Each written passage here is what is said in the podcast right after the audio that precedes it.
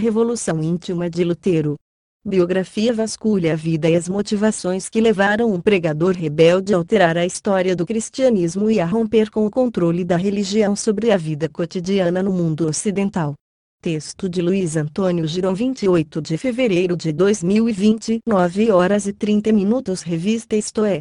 O monge retraído e corpulento de 33 anos talvez não imaginasse que desencadearia a ruptura da cristandade quando afixou uma grande folha impressa em latim com caracteres tipográficos minúsculos à porta da igreja do castelo de Wittenberg, Saxônia, norte da Alemanha, em 31 de outubro de 1517.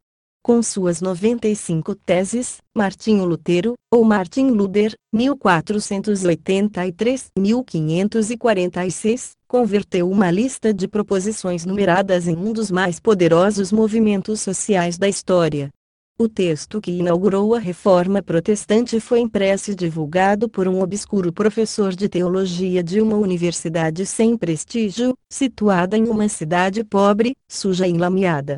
Lutero se lamentava de que Wittenberg ficava tão distante da civilização que um pouco mais estaria em terra bárbara. Talvez não medisse as consequências do gesto. Os relatos do momento foram mencionados pelo estudante Philip Melanchthon e pelo secretário de Lutero, Georg Rorer. Ambos afirmam que o monge pregou o texto de forma teatral, armado de um martelo. Mas nenhum nem outro se encontrava na cidade naquele dia.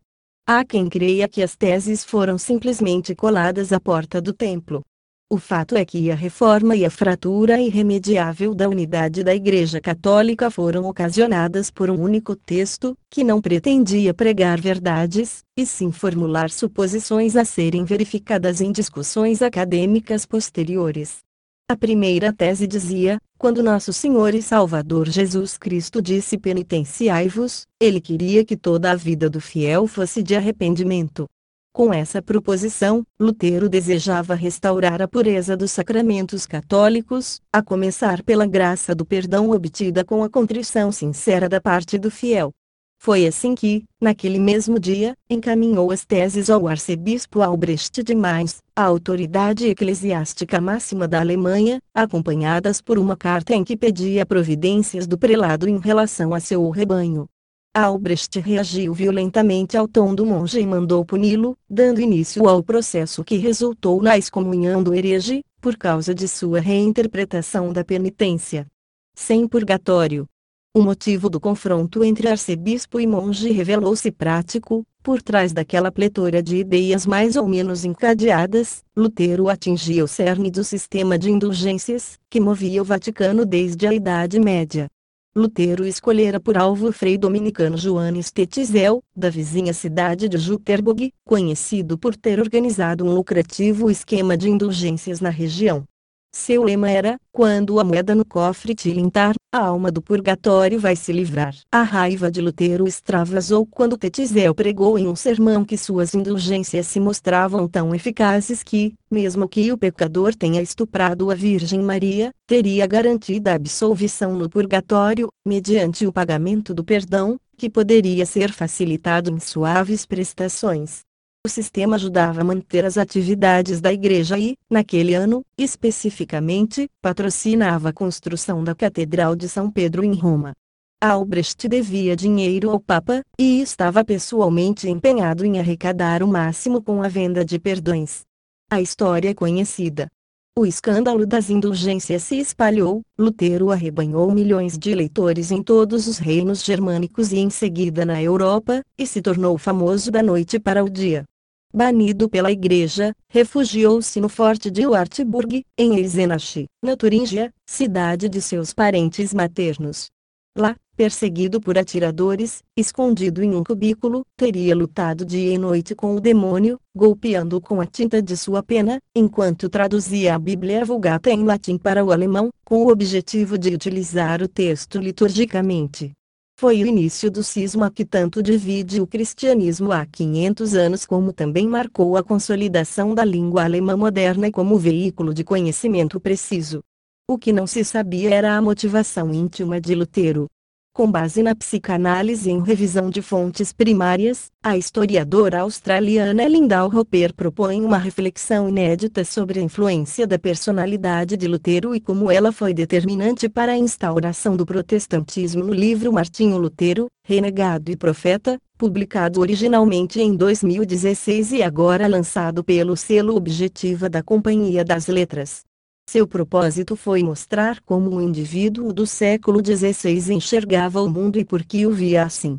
Também investigou sua personalidade para compreender suas ideias sobre carne e espírito, em uma época em que não havia separação entre mente e corpo. Demônio em tudo. Lutero, segundo Roper, ostentava uma personalidade polêmica, teatral e contraditória. Sabia ser rude até brutal com os inimigos, embora piedoso com os seguidores e intenso com os amigos. Melanchthon achava que seu caráter era quase a prova máxima de sua doutrina. Disposto a brigar por suas convicções, possuía o dom de repercutir tudo o que fazia e dizia, nem sempre de forma piedosa. Achava que o lugar das mulheres era em casa, por causa de suas ancas largas e acreditava que os judeus haviam assassinado Cristo. É difícil lidar com sua inquietante obsessão pelo demônio, o virulento antissemitismo e o gosto pela polêmica rude e grosseira, diz Lindau Roper. Mas de sua personalidade brotou uma nova fé. Apesar de seu conservadorismo, preconizou o sexo antes do casamento e o prazer carnal para homens e mulheres indistintamente. Para Roper, é possível entender melhor a teologia de Lutero, se for analisada à luz de seus conflitos psicológicos, presentes em textos, de cartas a sermões. A reforma de Lutero rompeu a unidade da Igreja Católica e deu início à secularização no Ocidente, afirma. O paradoxo mais fascinante repousa na diferença entre as intenções do teólogo e os resultados práticos de sua ação na história. A herança teológica de Lutero consiste numa concepção de natureza humana que escapava à separação entre carne e espírito que perseguiu uma enorme parte da história do cristianismo, gerando profunda desconfiança da sexualidade.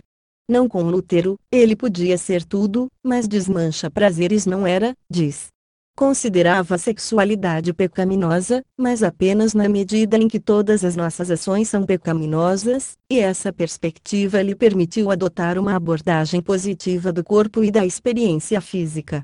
Como Lutero difundiu sua crença. O monge Martin Luther ganhou fama atacando as indulgências da Igreja Católica, seu primeiro seguidor foi o teólogo Andreas Karlstadt, 1486-1541, detrator dos votos monásticos. Ele formou o grupo de reformadores. Casou-se em 1525 com a freira Catarina von Bora. As controvérsias da época.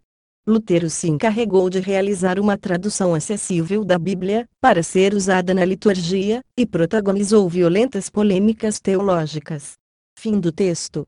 Publicado em http dois pontos barra dupla vega conhecimentos.com Deixe, no site, o seu comentário. Obrigada.